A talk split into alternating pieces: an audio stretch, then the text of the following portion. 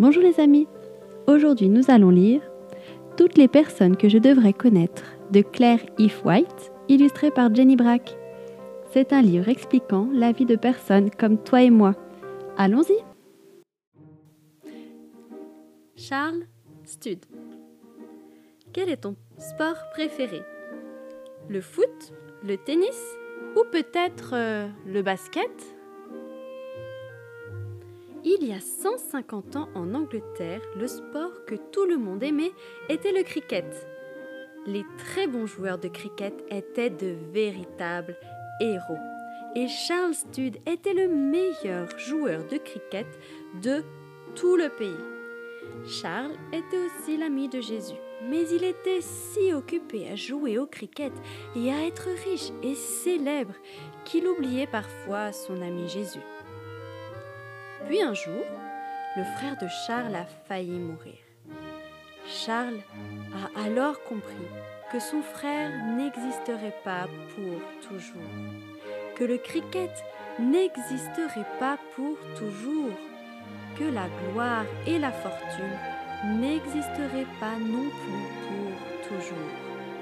Seul son ami Jésus existerait pour toujours. Alors Charles a décidé de passer le reste de sa vie à parler aux gens de Jésus. Il ne voulait plus jouer au cricket, il ne voulait plus être célèbre, il a même donné tout son argent et il est parti en Chine pour parler de Jésus. Il est tombé très malade et il est retourné en Angleterre. Ses amis pensaient qu'il resterait chez lui pour se reposer bien en sécurité et confortablement installé dans sa maison. Mais Charles voulait vraiment continuer à parler de Jésus, alors il est allé en Inde. Il est encore tombé très malade et il est retourné chez lui. Allait-il rester en Angleterre cette fois-ci?